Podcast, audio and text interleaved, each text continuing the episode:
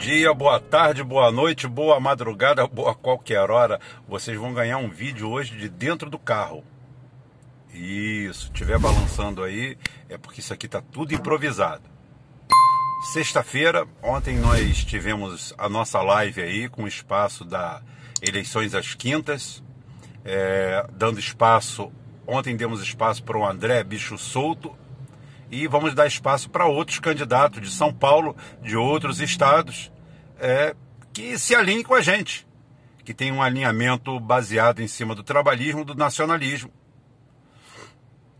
E é, essa, é esse o nosso caminho. Nós temos a nossa análise, o nosso caminho frio aqui de como tratar a coisa, de como tratar a política nacional de fórmula fria, racional, só que agora é eleição. Então, eleição, nós damos um espaço para os nossos candidatos.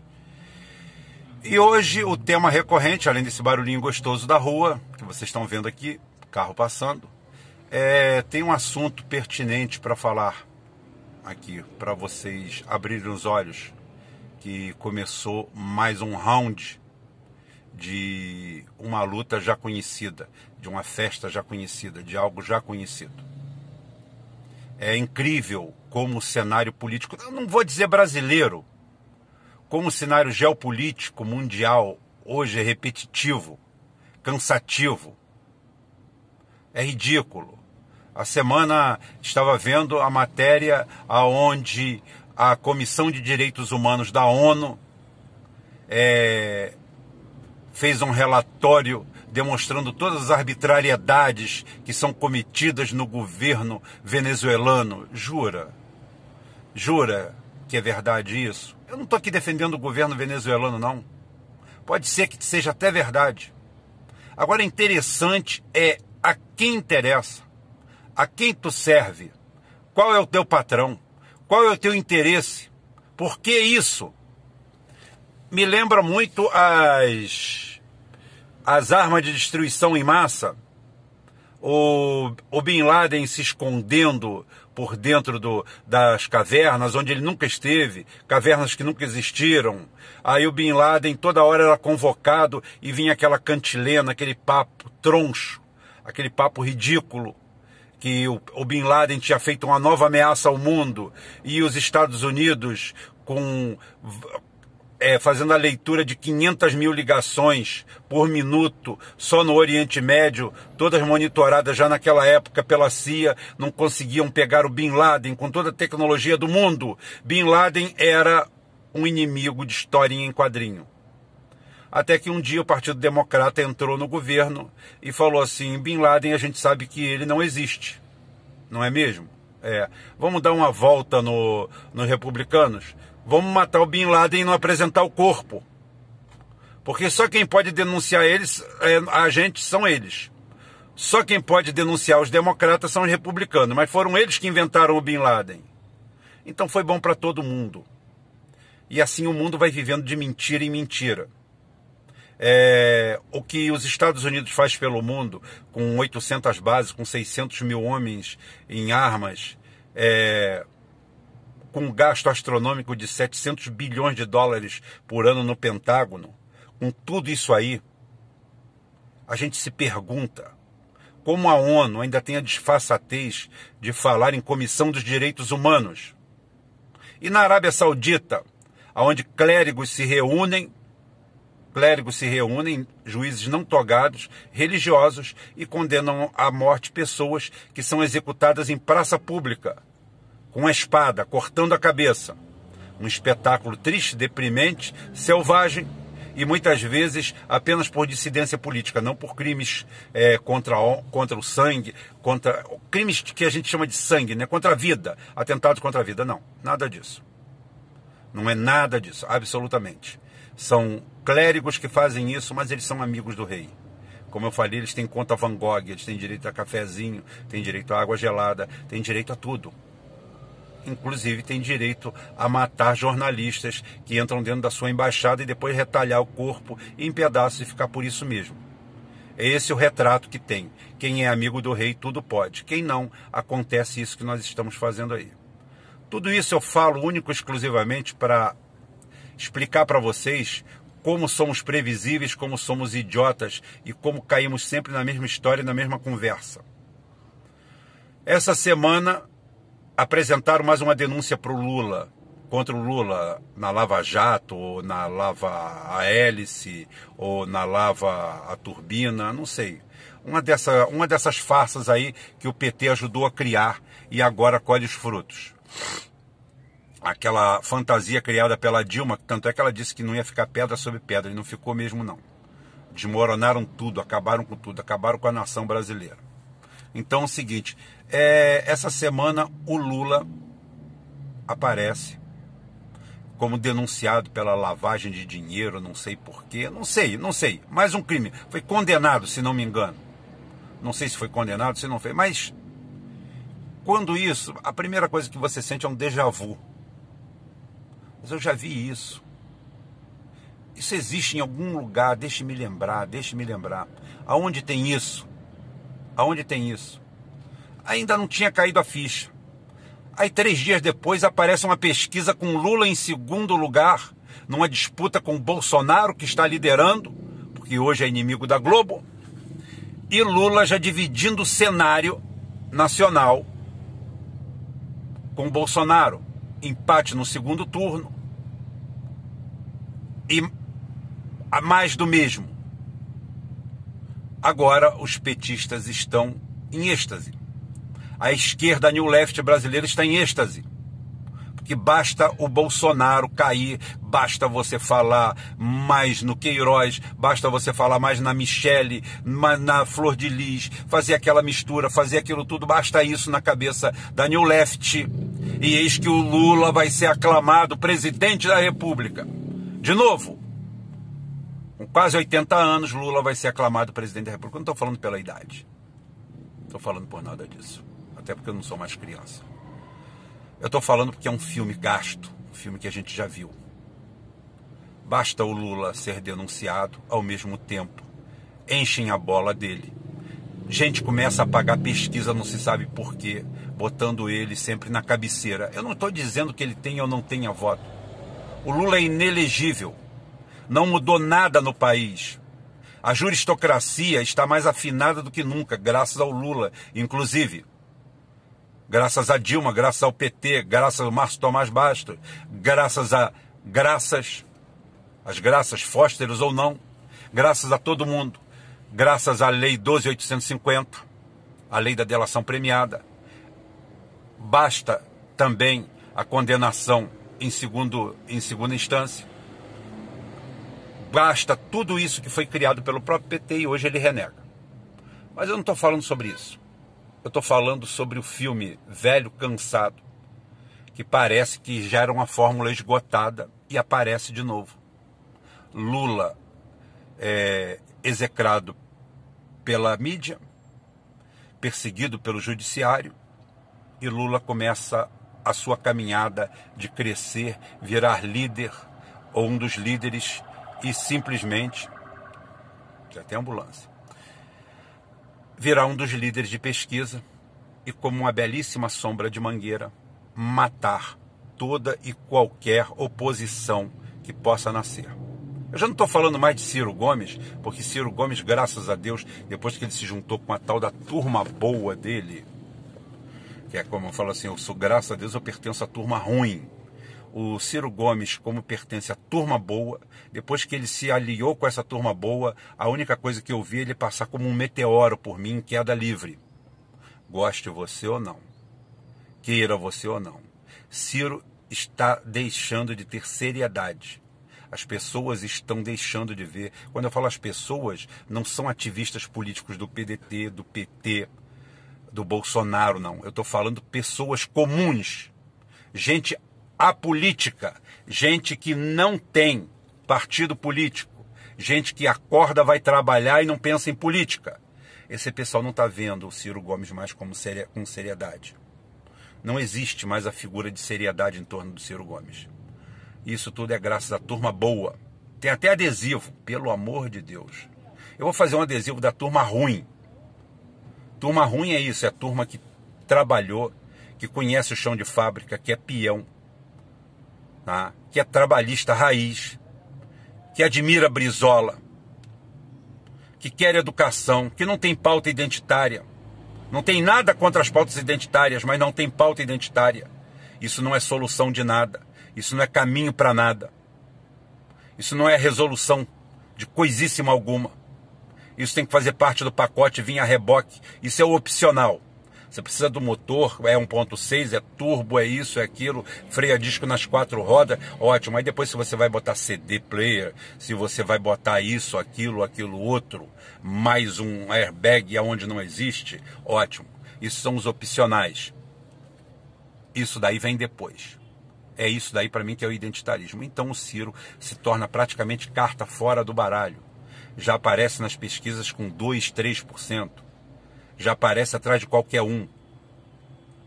Isso é fruto de um trabalho muito bem feito. Ou seja, próprio trabalho de autodemolição, porque ele não está numa chuva de meteoritos. Como o Lula vai receber agora. Porque o Lula agora é o Lula, um dos líderes da pesquisa. Já está empatado no segundo turno. Só perde para o Bolsonaro no primeiro, mas você pode dizer, ele não tem o poder e o Bolsonaro ainda vai se desgastar. Ótimo. O filme é esse mesmo vamos, vamos fazer isso, vamos fazer isso, porque aí não aparece liderança nenhuma. É o que eu falo, é a sombra de mangueira. Nada nasce embaixo, nada cresce, nada prospera, nada floresce.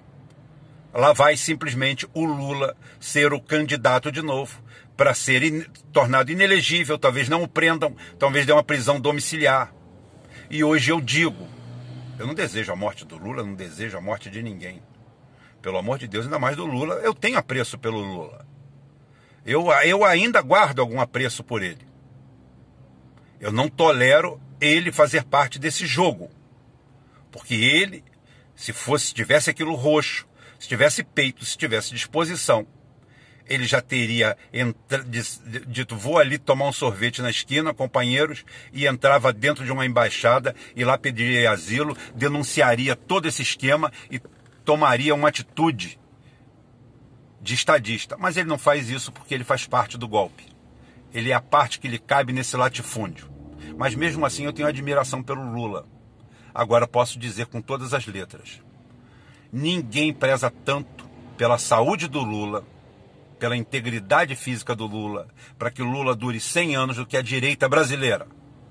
Esse pessoal que está aí quer que o Lula seja eterno, porque enquanto tiver Lula, ninguém vai nascer ali. Não vai ter erva daninha para eles, não vai ter ninguém. O Lula é aquele cara que vai jogar como nunca e perder como sempre, porque ele voltou para a posição de loser, de perdedor, e é assim que ele vai ser. Então ele é o perdedor favorito, só que ele não deixa nada crescer. Não tem Flávio Dino, não tem Ciro Gomes, não tem quem vá aparecer, não tem Janones, não tem coisa nenhuma, tá? Ainda tem o, o Moro nos calcanhares, mas o Moro também não se cria porque não existe espaço para Moro e Bolsonaro. Isso daí é um duelo à luz do sol, ao fim do dia, como está hoje aqui.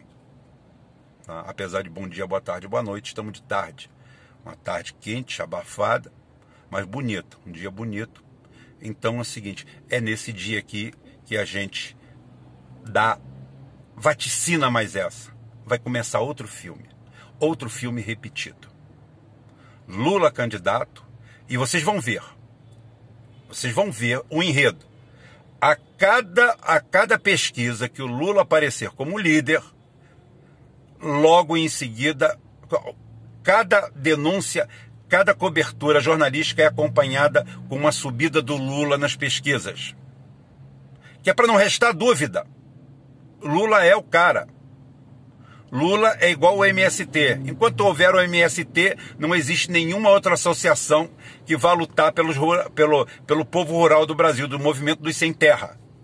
Então é muito importante que esses CEOs, essa indústria do MST, continue aí. Porque em 13 anos de governo, 13 anos, daria para mudar a nação de continente. Se a gente tivesse remando, a gente já tinha chegado em outro continente. Cerrado Brasil com a Serra Tico-Tico, foram 13 anos.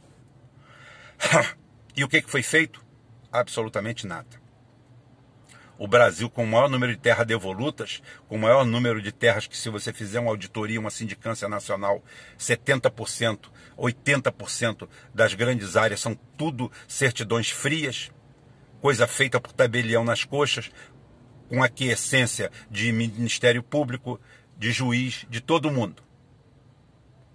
Se você for ver a, a, a, as escrituras rurais brasileiras, 70%, 80% delas são frias. Então nós temos onde assentar, nós temos como assentar, nós temos como fazer isso. Mas é interessante ter um movimento igual o MST para antagonizar com a sociedade, com o cidadão comum. O cidadão comum brasileiro é reacionário por natureza. É ignorante. A esquerda, quando teve no país, não aclarou ninguém. Mandou cada um procurar um controle remoto para fazer sua censura. E sem censura ninguém vai a lugar algum. Um país precisa de censura, sim. Nós não poderíamos ter Facebook aqui dentro. Nós não poderíamos ter Instagram. Nós não poderíamos ter Twitter. Nós deveríamos ter esses aplicativos nacionais, controlados pela gente, algoritmo da gente. E não Mark Zuckerberg ficar devendo, vendendo as nossas, a, os nossos movimentos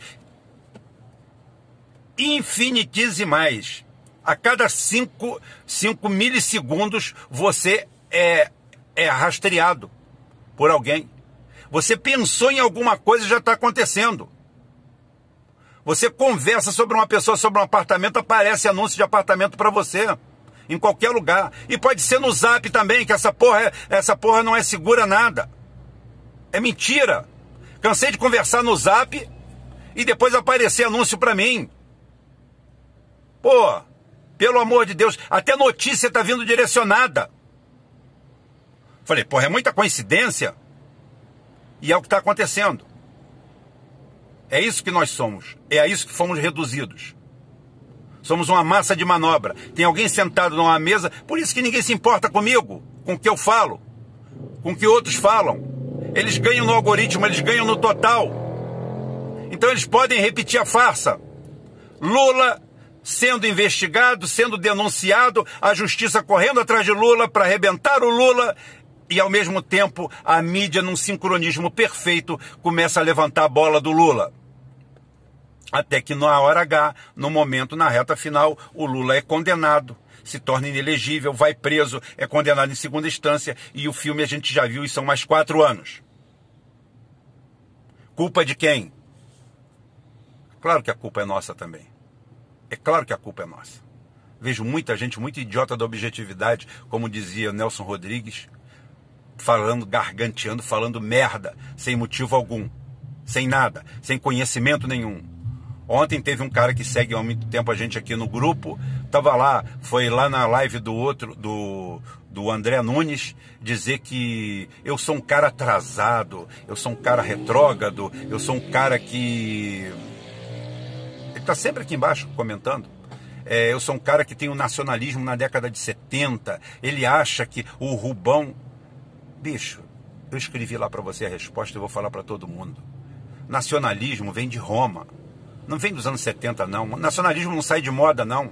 Honra, orgulho, corrones, isso não sai de moda, não. Peito, disposição, tá aí o Putin para mostrar que isso não sai de moda. Mas não sai mesmo.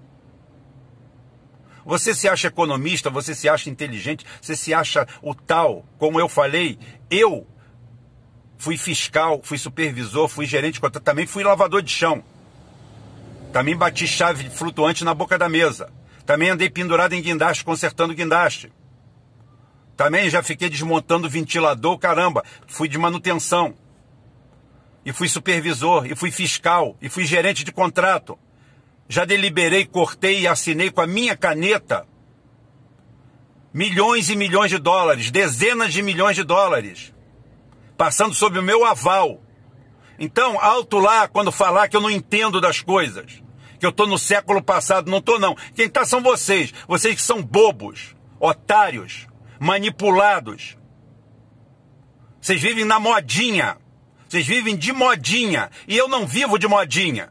Eu vivo de análise fria da coisa. Disso que eu estou fazendo aqui. A história vai se repetir como faça com Lula, outra vez.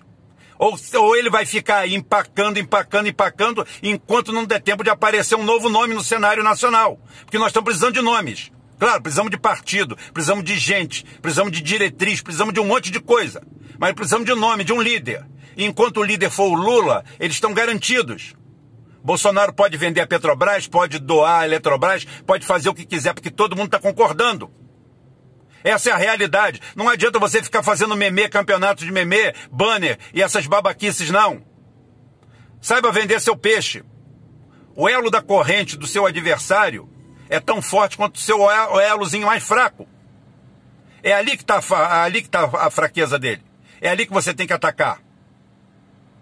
Você tem que atacar onde você é mais forte, não onde você acha que ele é mais fraco também. Parece uma contradição, tá?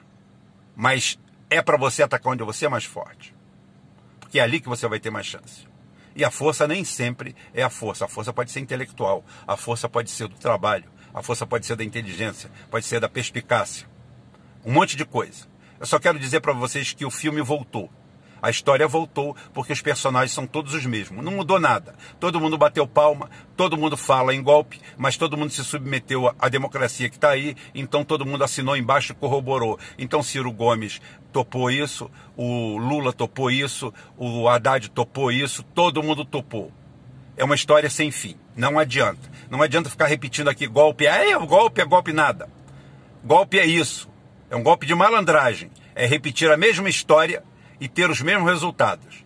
A Lava Jato mudou de dono, é uma franquia, pertencia a um grupo, a um bando de bandidos, agora pertence a outro.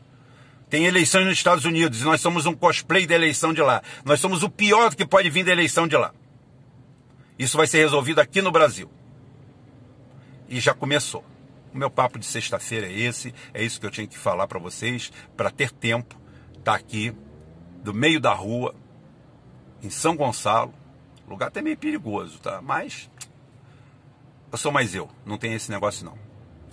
Até amanhã, se Deus quiser, o nosso churrasco aí, batendo um papo, numa boa, ou amanhã ou domingo. E a semana que vem tem mais live, tem live com, com outro candidato, vou ver qual vai ser. Talvez o, o Gabriel ou o Vina. Vamos ver ainda. Ou o Antônio Neto. Não tem problema nenhum não. Até amanhã, se Deus quiser, e ele vai querer.